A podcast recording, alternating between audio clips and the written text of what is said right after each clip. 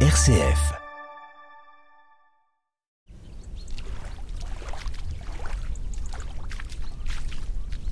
Ça élève l'âme, je crois, de, de venir euh, ici. On se sent bien. euh, C'est un endroit apaisant.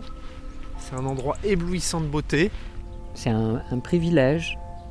Et en même temps, c'est une responsabilité. Ben voilà, on est des héritiers et, et comment on, on fait fructifier, entre guillemets, euh, ce qui ne nous appartient pas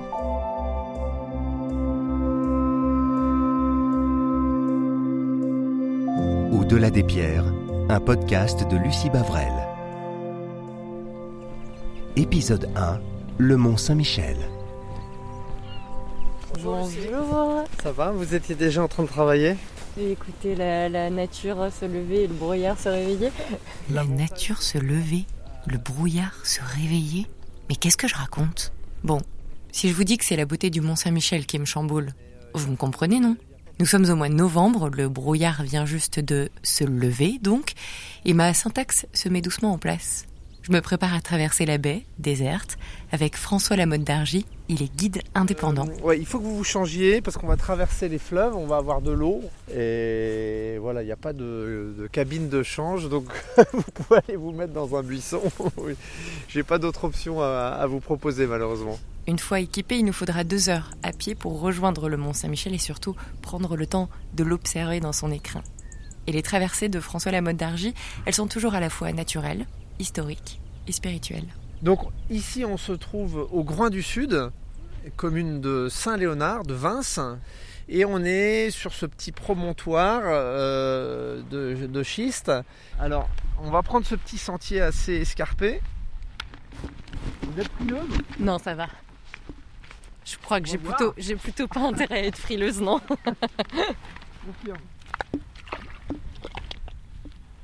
Ça surprend la matière, hein Vous, vous faites ça depuis combien de temps? Depuis 10 ans, depuis euh, 2013. Et comment vous êtes arrivé ici alors? Bah, de façon plus générale, par euh, euh, amour de la nature. Euh, Je pense qu'il faut quand même un peu aimer être euh, en contact avec les gens, puisqu'on fait un, un boulot où on est amené à ren- rencontrer euh, la terre entière. hein. C'est, c'est ça qui en fait un de, de ses attraits. Et C'est ça qui est chouette, c'est que je, je- je rencontre des gens du, de partout, de tous horizons. Euh, regardez, il y a un courlis qui passe là-bas. Je sais pas si vous voyez dans l'axe de mon bras, tout Le- Tout Un près tout du petit. euh, trait- ah ouais. alors ça fait la taille d'un goéland quand même. Hein. Là il y en a un deuxième Ah qui ouais. part là. Vous voyez? Et c'est quoi vous dites? Un courlis cendré.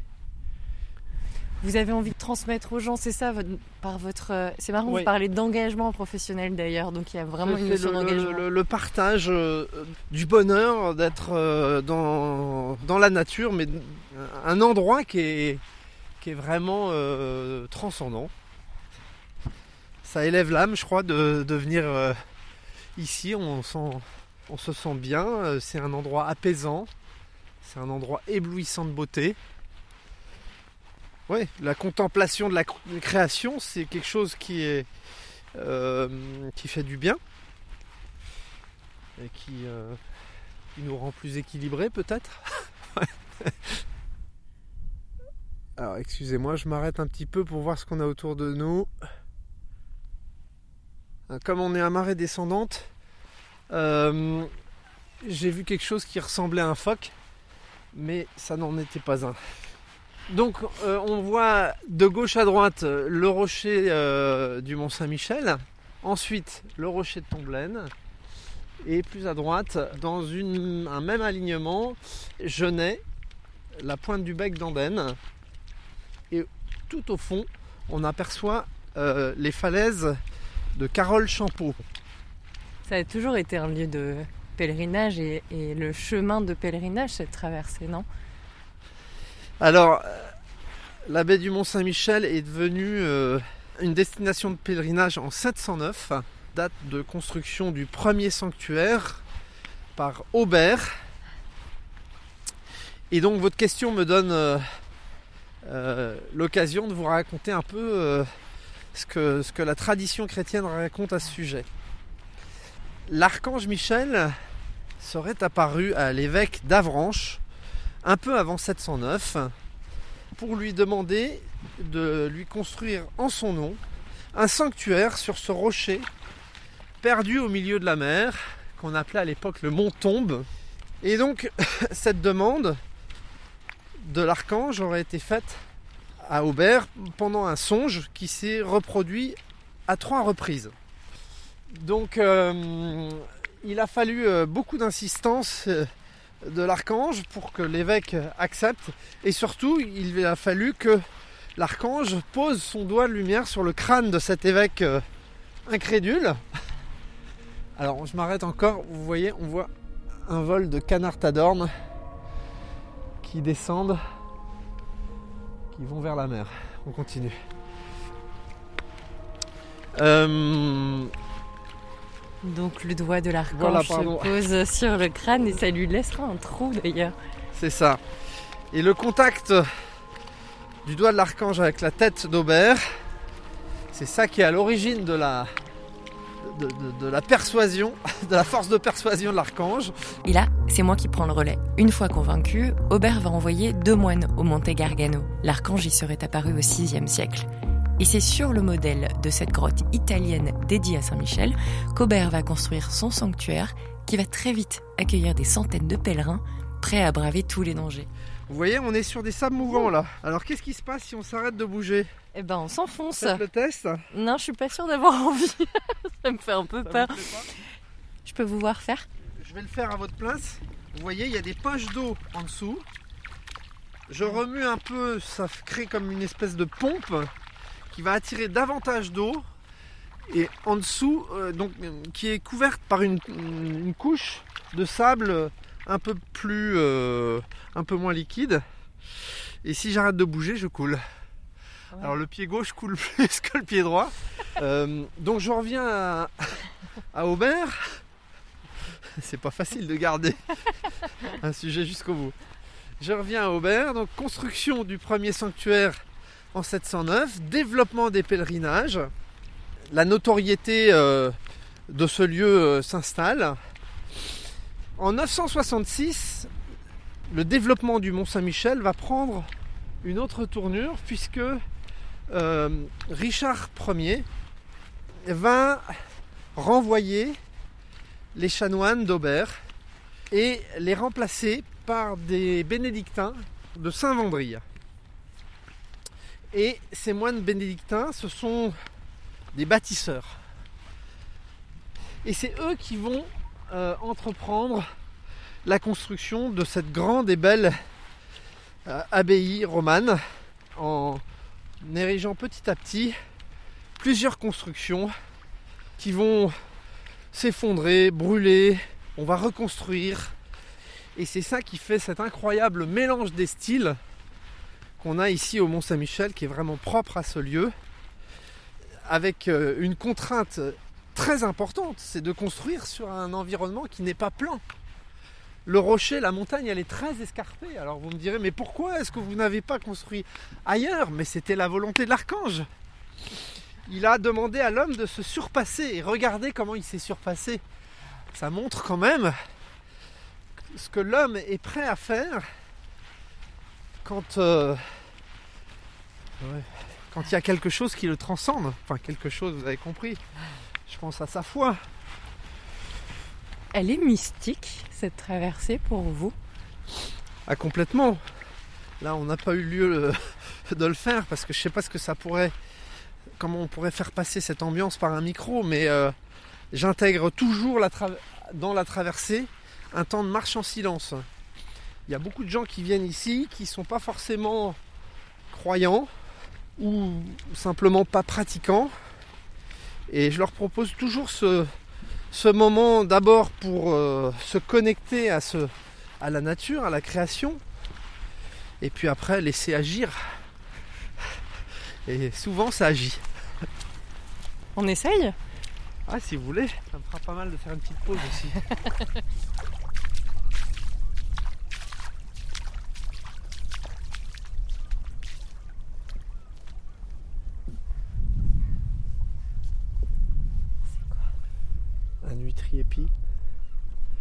Quand vous fixez euh, ce- le Mont Saint-Michel là comme ça en étant à ses pieds, ça vous fait quoi? Ça me fait réaliser tout ce que toute la beauté qui est capable de sortir de l'homme quand il a pour euh, motivation des choses plus grandes que l'argent. Euh, il y a aussi une image que j'aime beaucoup qui est celle de, de la traversée, qui évoque euh, la traversée euh, de la mer Rouge, qui évoque euh, la, traversée de toutes les difficultés qu'on peut rencontrer dans la vie, les courants, les enlisements, les, intempéries. Donc ça, c'est quand même quelque chose de très fort, d'intemporel, que je ressens moi chez moi, mais aussi chez les pèlerins et même les non-pèlerins, parce que ça les marque. Ça touche les gens. Et j'espère que ça va continuer à les toucher encore beaucoup. Et euh, c'est aussi pour ça qu'il faut vraiment s'attacher à préserver ce lieu. Alors attendez, on va Ouais. traverser cette zone un peu euh. Là, on est en train de s'enfoncer délicatement. Je vous suis. Oui. On entame maintenant la traversée des deux fleuves qui façonnent la baie, la C et la C-Lune. Et ne nous mentons pas, c'est froid.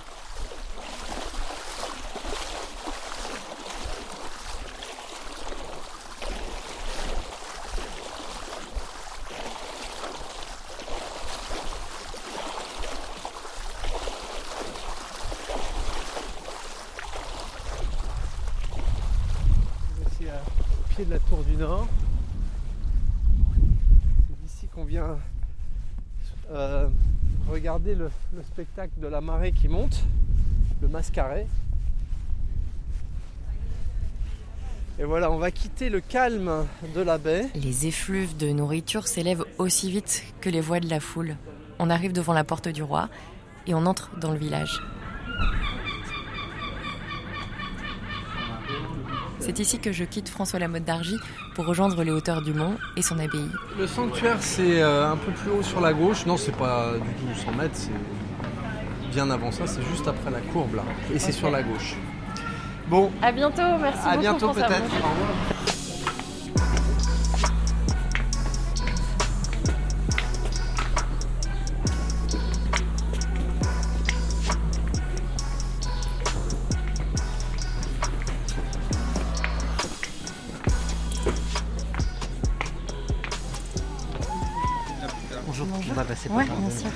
C'est l'entrée de l'abbaye. Et cette voie, c'est celle de frère Théophane. Il est responsable de la communauté des fraternités monastiques de Jérusalem. Attendez là. Alors, j'attends là, dans le réfectoire. Ce qui me laisse le temps de vous dire que la communauté est installée au Mont-Saint-Michel depuis juin 2001 et que frère Théophane, lui, est arrivé il y a six ans. Ils sont quatre frères d'un côté, sept sœurs de l'autre, à vivre au cœur de ce site sacré. Pour, pour beaucoup, il y a un peu ce côté carte postale, Mont-Saint-Michel. Donc on peut se dire, oh là là, euh, être moine au Mont-Saint-Michel. euh, euh, je l'ai même entendu, oh, quelle promotion. Ben, oui et non, en fait, il faut savoir que le. J'ai envie de dire, les- frères, en tout cas, ne, ne se bousculent pas pour pouvoir venir au Mont-Saint-Michel. Et c'est un lieu qui peut faire carte postale, magnifique, voilà. Comme en Normandie ou comme en Bretagne, on dit qu'il fait beau plusieurs fois par jour. Ça veut dire aussi qu'il peut pleuvoir plusieurs fois par jour. Euh, donc la question de la météo, euh, ces murs en granit, assez épais, des grands volumes à chauffer. Alors évidemment, nous, les 19 degrés, on ne les atteint pas euh, l'hiver au Mont-Saint-Michel. Enfin, nos bâtiments, on les chauffe plutôt à 16 degrés. Donc c'est un côté aussi austère. Donc il y a tout un côté logistique, il y a toutes les marches au, quotidien. Et donc un frère qui n'aurait pas une bonne santé physique euh, ne, peut pas, euh, ne peut pas en fait venir dans un lieu comme ça. Après, quand euh, il y a une accointance entre le lieu et, et ce que porte un frère, un frère peut très bien y être très heureux dans ce lieu, avec ses exigences. Est-ce que vous y êtes très heureux dans ce lieu? Je crois que je peux dire que oui, j'y suis très heureux. C'est vraiment un, un lieu, euh, enfin moi, ce, ce lieu, ce, la, pluie, le granit, enfin, je, suis né en Bretagne, alors euh, vous savez, je me sens un peu dans mon élément, euh, voilà, au bord de la mer aussi. Euh, quand on, sent le, vent qui souffle ici, avec la météo qui est un peu rude et autres, ben en fait, c'est un peu à l'image aussi de la barque de l'Église et de notre monde, hein, qui est un peu chahuté par les vagues et par le vent. Et la figure de Saint Michel, en fait, nous aide, nous accompagne à essayer de, comme, disait notre fondateur, à, ne pas prendre des fois les difficultés de la vie comme des montagnes alors que c'est une taupinière. Ça nous permet de relativiser aussi certains défis. Je reviens.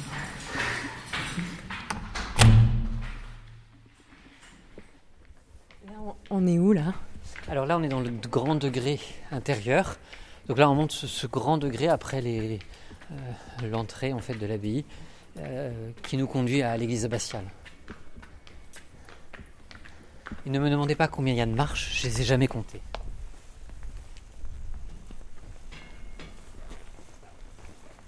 Racontez-nous ce qu'il y a euh, tout autour de nous et, et ce que vous voyez vous là. Donc là, on est dans, l'église abbatiale, on est à la croisée du transept. Et euh, en fait, on est dans, ce lieu où la première pierre a été posée il y a, il y a mille ans cette année. Euh, c'est-à-dire que ça fait mille ans que, des hommes et des femmes viennent ici euh, en pèlerinage, prier, vivre aussi, puisque la vie monastique a commencé ici au Mont-Saint-Michel en 966. voilà, un lieu qui est très, enfin, là surtout au niveau du cœur, du cœur de ce cœur gothique qui est tout en hauteur, tout élancé avec, avec ces, verrières importantes.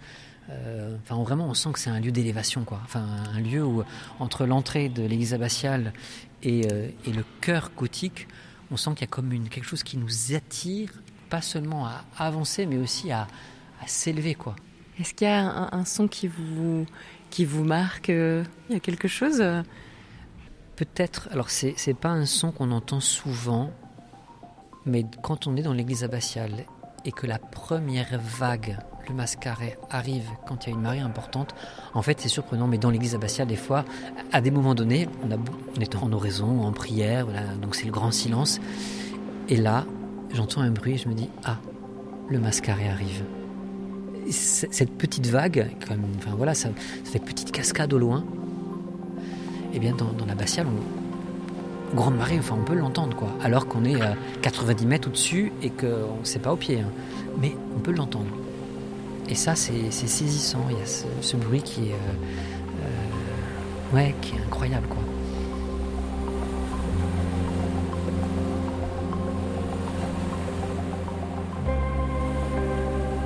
Là, on va aller dans, dans la crypte euh, Notre-Dame sous terre, qui est ce, ce, que tout porte à croire, qui est l'emplacement euh, du tout premier sanctuaire.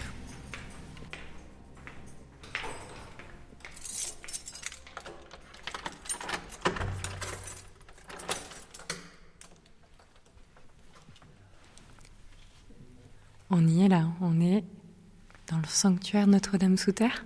Alors on n'utilise plus aujourd'hui le terme euh, sanctuaire, on va utiliser le terme de la crypte Notre-Dame sous terre mais qui est à l'emplacement du tout premier sanctuaire. Donc c'est une, crypte euh, avec des, murs euh, et des piliers extrêmement massifs, euh, mais qui sont des... c'est ça qui est intéressant dans, ce lieu et, qui, est, incroyable. C'est un lieu qui n'est pas visible de l'extérieur. C'est un lieu caché. Et en même temps, c'est un lieu porteur de par l'histoire, puisque c'est un lieu historique, mais aussi, s'il n'y avait pas ce lieu avec ses murs, avec ce côté très porteur, on ne pourrait pas avoir l'église abbatiale au-dessus. Et c'est important de voir que dans notre vie humaine, mais aussi euh, notre vie de foi en église, euh, il faut des fondations, il faut des murs porteurs. C'est aussi euh, ce qui est caché, ce qui n'est pas visible. Et, et, dans notre vie, des fois, il y a tout ce qu'une personne peut faire, toutes ses œuvres, et en même temps, ben, euh, euh, la partie la, c'est pas la partie la plus visible qui est la plus intéressante. Enfin, il y a des murs porteurs, plus intérieurs, cachés.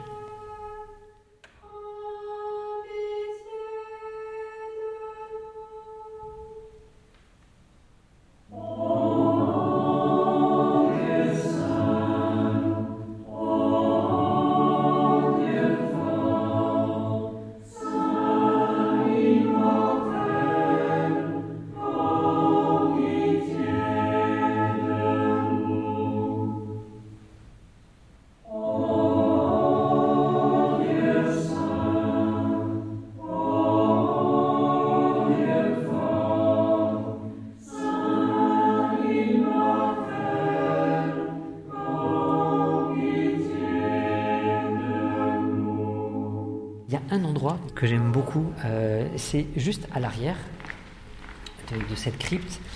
Il y a un endroit qui est tout sombre. Et puis il y a un faisceau de lumière alors qui donne sur euh, un tableau de, Saint-Michel. Et sur le sol, surtout si, normalement c'est allumé, hein, mais il y a une plaque.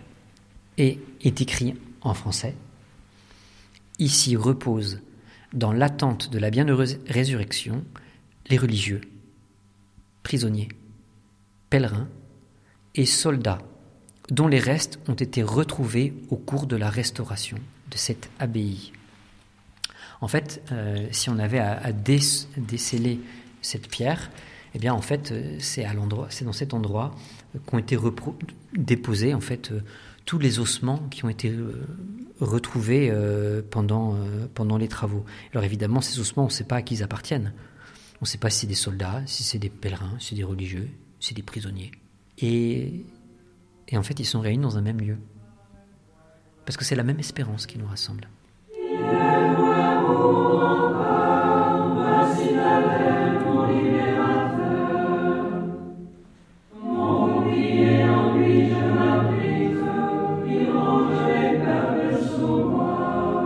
Si vous êtes assis, que vous ne bougez pas dans cette pièce, et que vous entendez quelqu'un qui marche, même s'il marche en faisant, alors évidemment, on ne parle pas des talons aiguilles. Ce sont les talons aiguilles au Mont-Saint-Michel, c'est pas très recommandé avec les marches et avec les cailloux, les rochers. Mais on va entendre les pas de la personne. C'est incroyable comme dans un espace comme ça, silencieux, le moindre petit son a une résonance incroyable. C'est pour ça aussi que dans la vie monastique, il y a cette dimension du silence. En fait, cette dimension du silence permet euh, et qu'on est d'autant qu'on est plus sensible souvent à plein de choses, parce qu'en fait, dans un silence, le moindre bruit, en fait, n'a pas du tout la même résonance.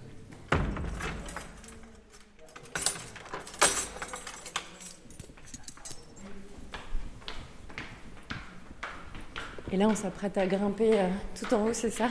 C'est ça. Alors là, on est en train de gravir un escalier qu'on appelle ici le Ranulf, parce qu'en fait, c'est un escalier qui a été construit quand l'abbé de l'abbaye du Mont-Saint-Michel euh, s'appelait Ranulf. Et donc c'est cet escalier qui, euh, nous permet de...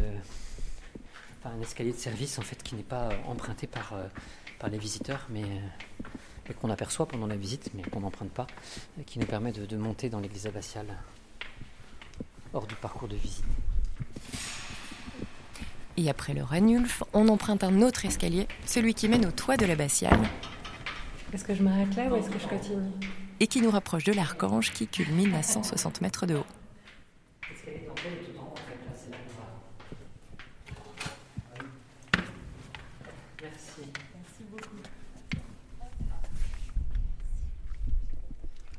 Alors là, exceptionnellement, c'est très silencieux incroyable. Alors il y a deux raisons. C'est un, euh, c'est qu'en fait c'est la période où les, les, goélands sont partis.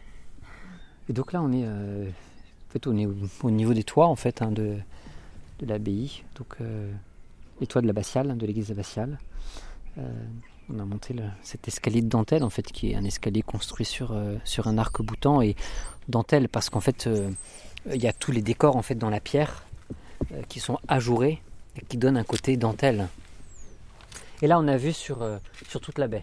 Et là, c'est un lieu, euh, c'est un lieu où moi j'aime bien venir, qui fait du bien à l'âme, je dirais, le, quand on vient, quand le, quand le temps est dégagé, qu'on vient le matin. Parce qu'en fait, euh, on est quasiment dans l'axe de l'abbatiale. Et donc, en fait, juste en face, c'est Avranches, et donc c'est là que le lever du soleil. Et, et, au lever du soleil, alors l'été, on a, l'hiver, on peut avoir des couleurs rouges incroyables. Enfin, le, le ciel est comme enflammé, enfin rouge. Et il y a cette baie, cette grande étendue là, on est euh, tout en haut, même pas euh, juste en haut du village. Là, on est en haut de l'église abbatiale, quoi. On est. Euh, et là, on a cette baie incroyable, dégagée, et ces reflets de, lumière, ce jeu de d'ombre, avec les méandres de la C, de la C-lune. Et donc là, on est juste en haut du cœur gothique. Ce clocher et cette, euh, cette flèche gothique, en fait, c'est la dernière de Viollet-le-Duc. Hein. Donc en fait, nous aujourd'hui, quand on pense au Mont Saint-Michel, on, a sa forme typique, iconique, là, ce, ce triangle isocèle. Mais ça, en fait, ça date du 19e siècle. Nous, ça nous marque et ça semble une évidence, parce que ça a toute une esthétique aussi. Mais en fait, si on montrait cette image à quelqu'un de l'époque médiévale, bah, il ne reconnaîtrait pas le Mont Saint-Michel. Parce que, un, il a fallu qu'une partie de la nef s'effondre et qui est cette flèche élancée pour donner cette forme euh, actuelle. Et cette flèche, en fait, elle est extrêmement grande. On ne se rend pas compte. Quand on voit Saint-Michel, bon, d'accord, il est assez grand, mais on se dit, oh, il, fait euh, taille humaine, quoi. Il doit faire 1m50, 2 mètres. Il fait combien? En fait, avec l'envergure des ailes, ça fait 4 mètres 20. Plus petit, ça aurait fait vraiment, euh, sans doute, euh, assez ridicule, assez cheap, quoi. Donc j'ai envie de dire,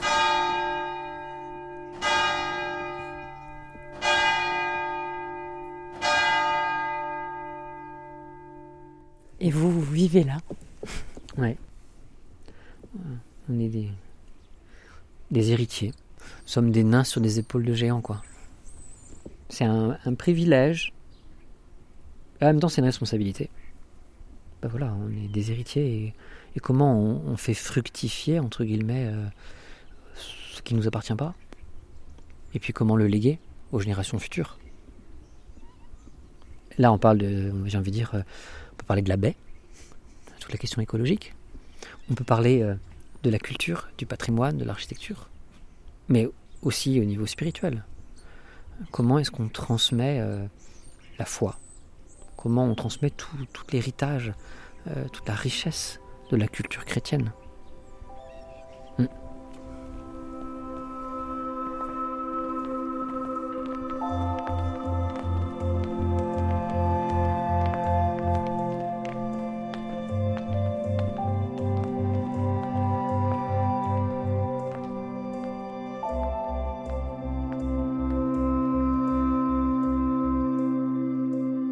D'écouter Au-delà des pierres, un podcast original produit par RCF.